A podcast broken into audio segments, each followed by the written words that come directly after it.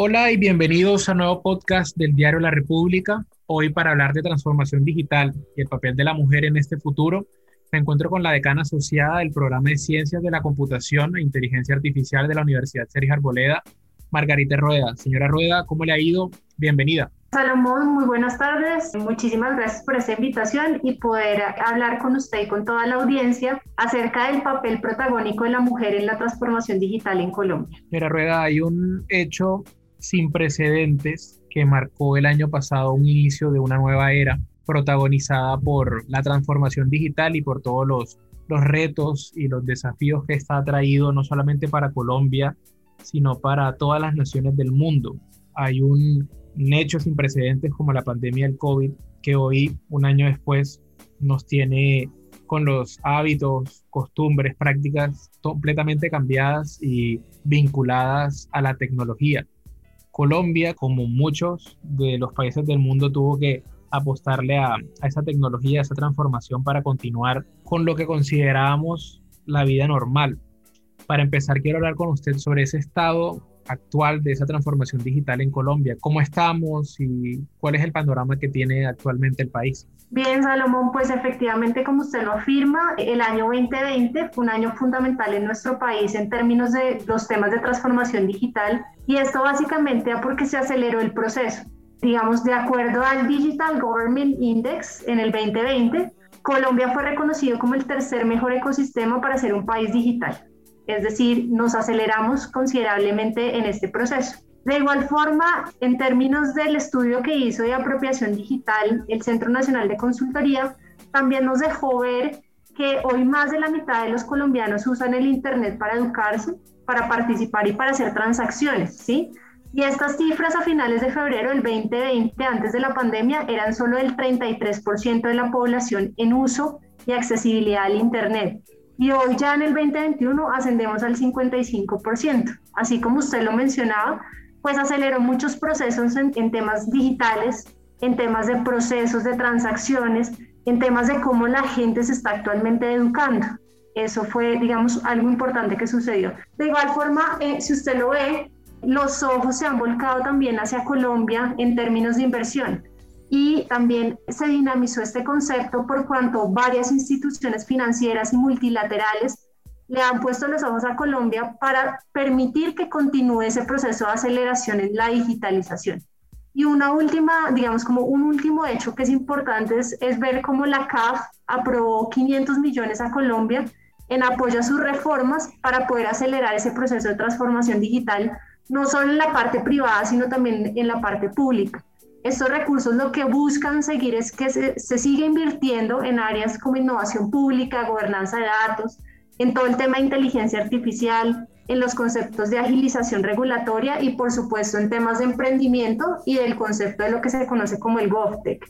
Entonces, pues digamos que es un, un, panorama muy alentador. Este hecho hace pues que se nos abren las puertas a otras alternativas en términos digitales y en términos de tecnología. En Colombia y en el mundo entero, eh, desde que existen las, las organizaciones y las empresas, ha existido un problema crítico, un problema de raíz y es la representación femenina en la fuerza laboral. Eh, es un problema que la pandemia exacerbó en todo el mundo, teniendo en cuenta que, por ejemplo, de cada 10 trabajos recuperados tras la pandemia en Colombia, solamente uno es ocupado por mujeres. Esta transformación digital que viene avanzando a pasos agigantados y con tantos pronósticos de que máximo en cinco o seis años, toda esa fuerza laboral que conocemos hoy en día va a empezar a cambiar con conceptos nuevos.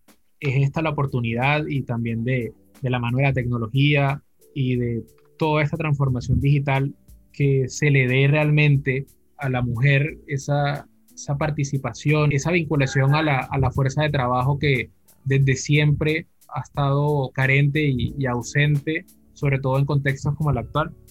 Eh, sí, Salomón, digamos que hay un, hemos venido, o sea, la participación como tal de la mujer, pues se ha venido transformando, ¿no? Y hemos venido disminuyendo, pues, esa brecha de género en los temas de tecnologías de información. La mujer hoy por hoy está en la era digital abanderando un mayor protagonismo. Eh, cada vez es mayor el porcentaje de mujeres que en el país tienen roles de liderazgo en proyectos de tecnología o están involucradas en laboratorios de innovación en el sector público y privado también se ha venido haciendo un esfuerzo importante en temas de carreras profesionales que están transversalizando contenidos acordes a las necesidades que hoy se requieren del mundo 4.0, revolución 4.0, ¿sí? Sin embargo, todavía hay un camino por recorrer y necesitamos seguir desarrollando iniciativas que permitan disminuir pues esa brecha que, con la que actualmente contamos en, en, el campo de las tecnologías de información. Es importante, digamos, hacer mención que a nivel mundial, de acuerdo a la UNESCO, en la enseñanza superior, solo el 35% de los estudiantes matriculados en carreras vinculadas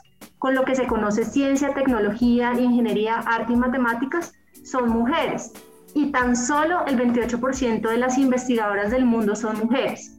Eso no es muy diferente en Colombia. Según el DANE en su informe Mujeres y Hombres, brecha de género en Colombia, que se publicó el año pasado en septiembre del 2020, la cifra respecto a mujeres investigadoras en Colombia corresponde tan solo al 38.1%. Entonces, es una necesidad que hoy la sociedad tiene, ¿no? Y es de qué manera seguimos enamorando a las niñas en sus procesos de formación de educación media y a que elijan carreras que sean de base tecnológica. De esa forma poder contribuir a disminuir esa brecha de género y esa brecha digital que actualmente el país tiene. Aquí también cabe mencionar que eh, el año pasado también el BIT hizo un esfuerzo importante, digamos, en la investigación que hicieron sobre desigualdades en el mundo digital, eh, particularmente brechas de género en el uso de, de las TIC, y hicieron una revisión en términos de región evaluaron seis países de América Latina, lo que es Argentina, Paraguay, Colombia, Perú, Ecuador y Guatemala, y las cifras son más o menos similares en la región. Solo el 30% de los graduados en carreras, digamos STEAM como se conoce, son mujeres. Y en carreras TIC, las mujeres solo representan el 28% de los graduados.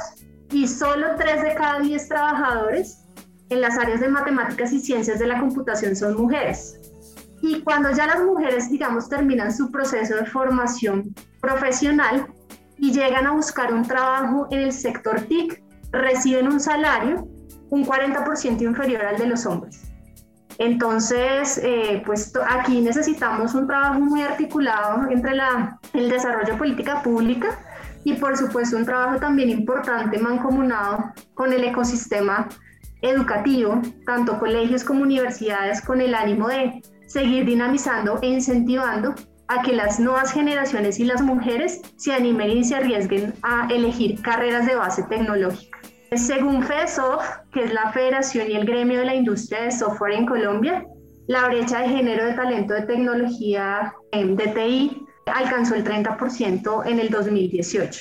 Entonces, como, como lo mencionaba inicialmente en esta intervención, hemos recorrido un camino importante, hemos dado pasos amplios sobre el tema, pero aún nos hace falta otro esfuerzo importante y un, digamos, un refuerzo desde la parte del desarrollo de política pública en este frente. Quiero aprovechar que usted me, me está acompañando en este espacio para consultarle qué están haciendo eh, frente a esta coyuntura y esta realidad en el país y en el mundo desde la Universidad Sergio Arboleda para aportar hacia este proceso y hacia este crecimiento que, que usted me, me cuenta que se ha dado en los últimos años. Bien, Salomón, pues muchas gracias por su pregunta. Eh, desde la Universidad Sergio Arboleda venimos haciendo un esfuerzo bien importante para trabajar iniciativas en pro de dinamizar la participación de la mujer en temas de tecnologías de información. Como usted sabe, pues mi cargo es la decana asociada al programa de Ciencias de la Computación e Inteligencia Artificial, una de las iniciativas que estamos trabajando es incentivando a más niñas de colegios a que se animen a estudiar carreras como esta, como ciencias de la computación e inteligencia artificial. Hemos venido desarrollando también varias, varias iniciativas de promoción y eventos en términos del protagonismo de la mujer en la era digital. Y hay una iniciativa súper interesante y que me parece muy pertinente contarle a usted en este espacio y es que la Universidad Sergio Arboleda pues está ahorita junto con el Ministerio MINTIC, está trabajando el proyecto Misión TIC 2022.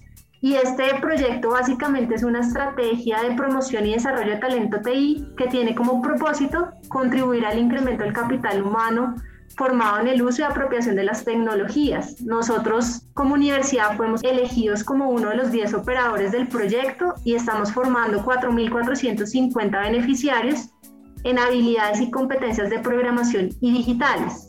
Y lo interesante de estos Salomón es que de los 4.450 beneficiarios que estamos formando en este proyecto, que es de nueve meses de formación, el 27.5 de los beneficiarios son mujeres y en su mayoría están en un rango de edades entre los 16 y los 50 años. En su mayoría están ubicadas en Bogotá, Cundinamarca y Boyacá. Y lo interesante es ver que las mujeres sí están interesadas en, alfabetizarse en temas de tecnologías de información. Entonces, pues este, este es, es, una de las iniciativas que, digamos, que vamos a tener unos resultados bien interesantes para diciembre y que seguramente sería muy interesante en otro espacio poderle contar cómo nos terminó de ir en la ejecución de este proyecto en alianza con el Ministerio MINTIC. Entonces, las, las expectativas son positivas y hay buen augurio de, de que inicie esa, esa transformación digital y continúe ese proceso que están llevando. Sí, así es. Y bueno, pues también desde la universidad estamos haciendo un esfuerzo bien importante en términos de contribuir y cumplir con el proyecto educativo La Sergio 4.0. Este proyecto, La Sergio 4.0, busca formar a profesionales idóneos para los retos de la industria 4.0, donde buscamos también explorar eh, y explotar,